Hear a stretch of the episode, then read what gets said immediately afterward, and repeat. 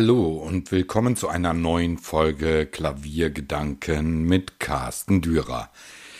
Als Redakteur eines Klaviermagazins, das Magazin Piano News, das noch immer im Druck erscheint, also in Papierform, aber auch als eines der ersten Musikmagazine im klassischen Bereich auf E-Paper Reading gesetzt hat, wird mir immer wieder in der heutigen Zeit vorgeworfen, dass das alles, was ich da mache, doch recht gestrig ist.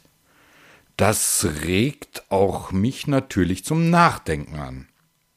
Natürlich bin ich in einem Alter, in dem ich noch mit gedruckten Büchern und Zeitschriften aufgewachsen bin, als man noch Aufnahmen von Vinylplatten und Sendungen aus dem Radio auf sogenannten Audiokassetten aufgenommen hat. Als dann die Kompaktdisk auf den Markt kam, war ich bereits etwas älter und kaufte mir bereits 1984 den ersten CD-Player und die ersten CDs. Es schien ein immerwährender Erfolg zu sein, der sich da ankündigte.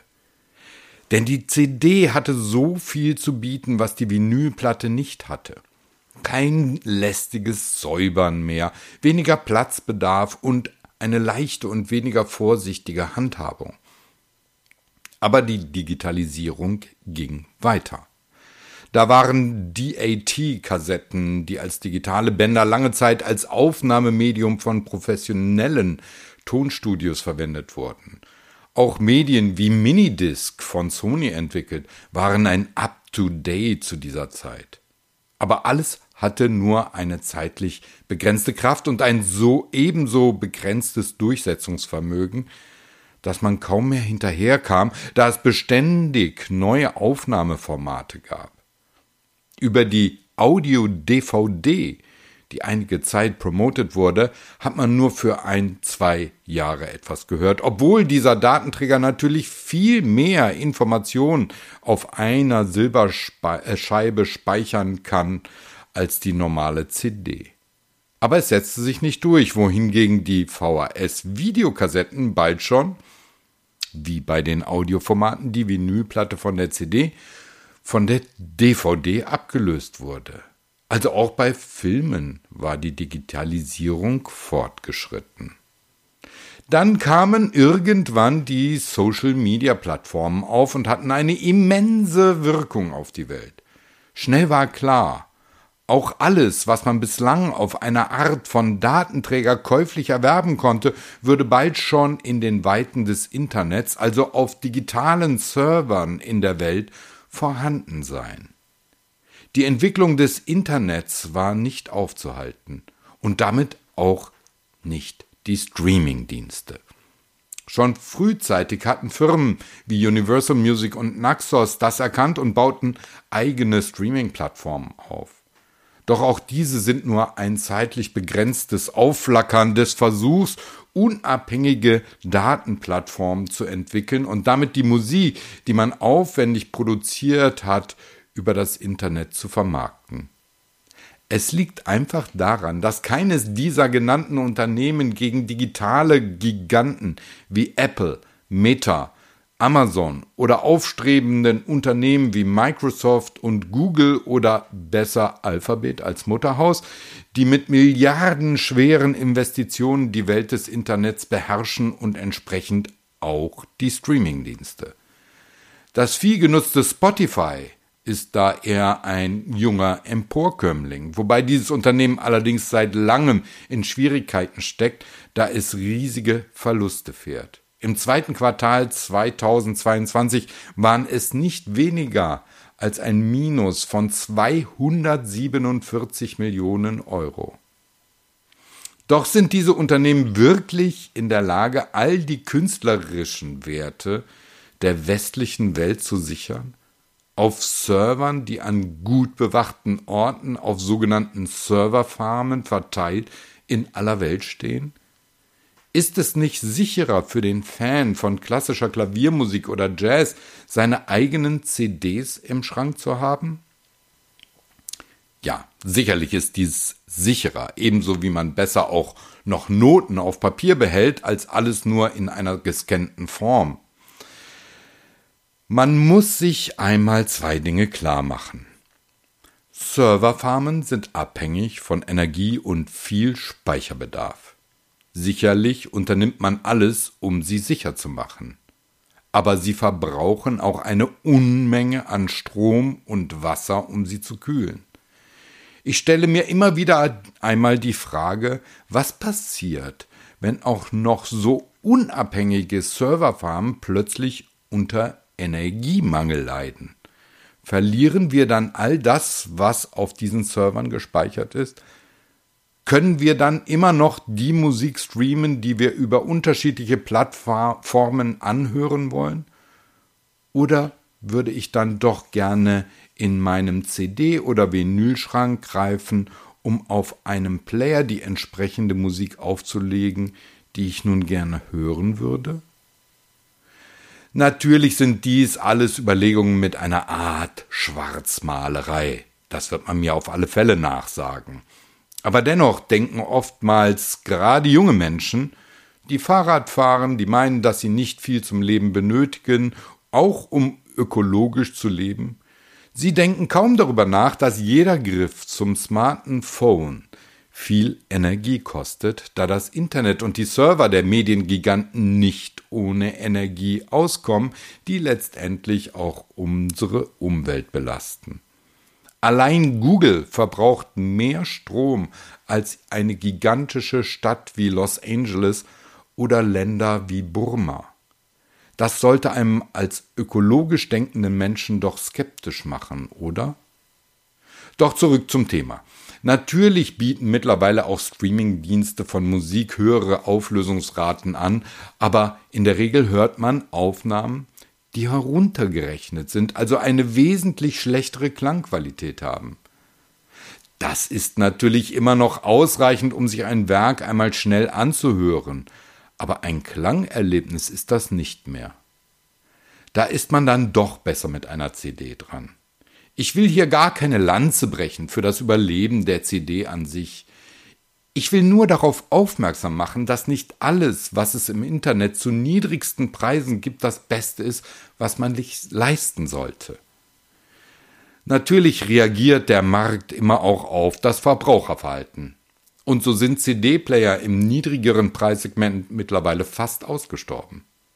Allerdings hat die Vinylplatte einen solchen Aufschwung erhalten, dass es allerorten Schallplattenspieler zu vernünftigen Preisen zu kaufen gibt. Und es gibt mittlerweile viele Menschen, die sich ärgern, dass sie ihre Vinylsammlung irgendwann entsorgt hatten, da sie dachten, dass diese Platten ohnehin nichts mehr wert sind. Da hilft einmal einfach ein Blick auf das sogenannte Discogs-Portal um sich über Preise für Vinylplatten im Klaren zu werden. Es gibt mittlerweile sogar Menschen, die in Vinylplatten investieren, um ihren Lebensabend dann abgesichert zu wissen. Nun schauen wir einmal auf die Künstler, die ja diejenigen sind, die dafür sorgen, dass all diese Streaming-Plattformen mit Inhalten versorgt werden. Sie müssen in der Regel ihre Aufnahmen selbst vorfinanzieren.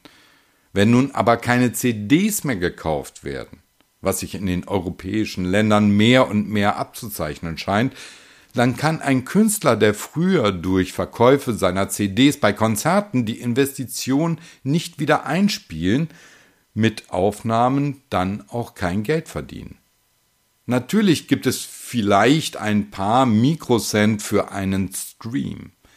Bis dann aber die Kosten einer professionellen Aufnahme von mehreren tausend Euro wieder eingespielt werden, und sind wir uns im Klaren darüber, dass klassische Musik nicht gerade zu den Streaming-Top-Weltmeistern zählt, so dauert es viele, viele Jahre, dass es sich kaum mehr lohnt, professionelle Aufnahmen zu machen.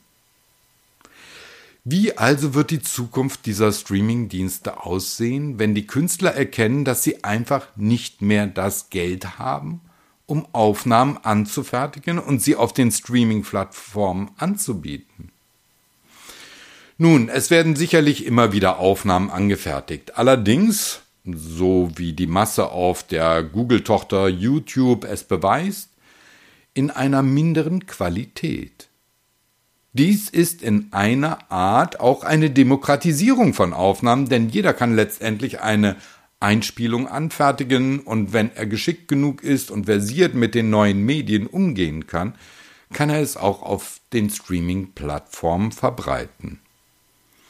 Auf der anderen Seite führt dies natürlich auch zu einem Verlust von Qualitätsvertrauen, denn nicht alles, was da gestreamt wird, ist natürlich auch gut. Dies kann auch dazu führen, dass viele Menschen denken, dass ein Werk so klingen müsse, wie man es gerade angeboten bekommt. Das ist schon seit vielen Jahren grundsätzlich ein Problem mit dem nach Marketingstrategien agierenden Aufnahmemarkt. Bislang ist es aber so, dass die Grundlage für die meisten gestreamten Klassikwerke immer noch die aufwendig produzierte CD-Aufnahme darstellt. Daher besprechen wir in Piano News, in dem Magazin, was ich verantworte, auch immer noch CDs. Sind uns zwar bewusst, dass wahrscheinlich viele der Leser diese Rezen dieser Rezension dann die CDs auf einer Streaming-Plattform anhören. Doch Sie müssen sich doch irgendwie orientieren in dem Wust, der dort von den Streaming-Plattformen angeboten wird. Und dass sich dies sicherlich ändern wird, auch wenn von einem Niedergang der Masse an Aufnahmen auf CDs noch lange nicht zu spüren ist, ist mir klar. Eigenartigerweise gibt es im Bereich des Druckgewerbes allerdings ein Beispiel, das gegenläufig ist. So hat man vor vielen Jahren gesagt, dass das gedruckte Buch ein Ende beschert wäre, da die E-Books einen großen Zuspruch erfuhren und von vielen großen Marktplayern promotet wurden. Doch das Gegenteil war der Fall, denn der Buchmarkt für die gedruckten Erzeugnisse gewann sogar noch an Ansehen, also auch an Verkäufen, nachdem viele, vielleicht auch zuvor eher weniger buchaffine Leser den Wert dieser Art von Medium, nämlich dass man in Papierform in der Hand halten kann, ein Buch, dass sie dies erkannten. Und dieser Trend hält bis heute an. Natürlich ist der Buchmarkt ein anderer als der Markt für Zeitungen und Zeitschriften. Die Verlage, die sich an diesem Segment tummeln, sind entweder sehr klein, wie bei uns, oder aber recht große Medienkonzerne, die in den vergangenen Jahren eine immer größere Konzentration durch Aufkäufe anderer Medien und vor allem Zeitungen genommen haben. Doch wir alle kennen die Nachrichten, die wir auf den Smartphones in Feeds lesen. Nur ein geringer Teil bringt uns wirklich genug Informationen, um wirklich etwas zu wissen. Wenn man Hintergründe haben will, muss man dann doch wieder zu einem Magazin in gedruckter Form greifen. Und wer denkt, dass er über die Feeds im Internet über alle Informationen verfügt, nur weil er mal schnell Überschriften liest, und glaubt, dies sei nun thematisch abgehandelt, der versteht nicht, wie Journalismus funktioniert. Denn einige Themen benötigen Zeit und werden dann auch nicht im Internet verbreitet, da diese Artikel einfach zu lang wären. Einige benötigen auch entsprechend viele Fotos oder Grafiken, dass sie im Internet auf dem Smartphone gelesen gar keinen Sinn machen. Wer also ausreichend über sein Thema informiert sein will, wer alle nur erdenklichen Facetten eines Themas erfahren will, der sollte dann doch noch immer zum Papier greifen. Vor allem auch da die Studien zeigen, dass man das auf Papier gelesene ganz anders wahr und aufnimmt und im Kopf auch verarbeitet, als wenn man nur schnell von einer Überschrift oder einem Feed in Bann gezogen wird. Auch da kommt es natürlich darauf an, wie viel Zeit man seinem persönlichen Thema und tiefgreifenden Wissen widmen will. Ich glaube dennoch, dass Papierformate überleben werden, da sie einen kulturellen Wert darstellen. Nicht umsonst sammeln die Nationalbibliotheken in aller Welt immer noch jedes gedruckte Erzeugnis im jeweiligen Land. Und was wäre, wenn nun doch einmal die Serverfarm ausfällt? Was lesen wir dann, wenn es kein Papier mehr gibt? Aus welchen Noten spielen wir dann Musik? Streaming ist dann doch nicht alles.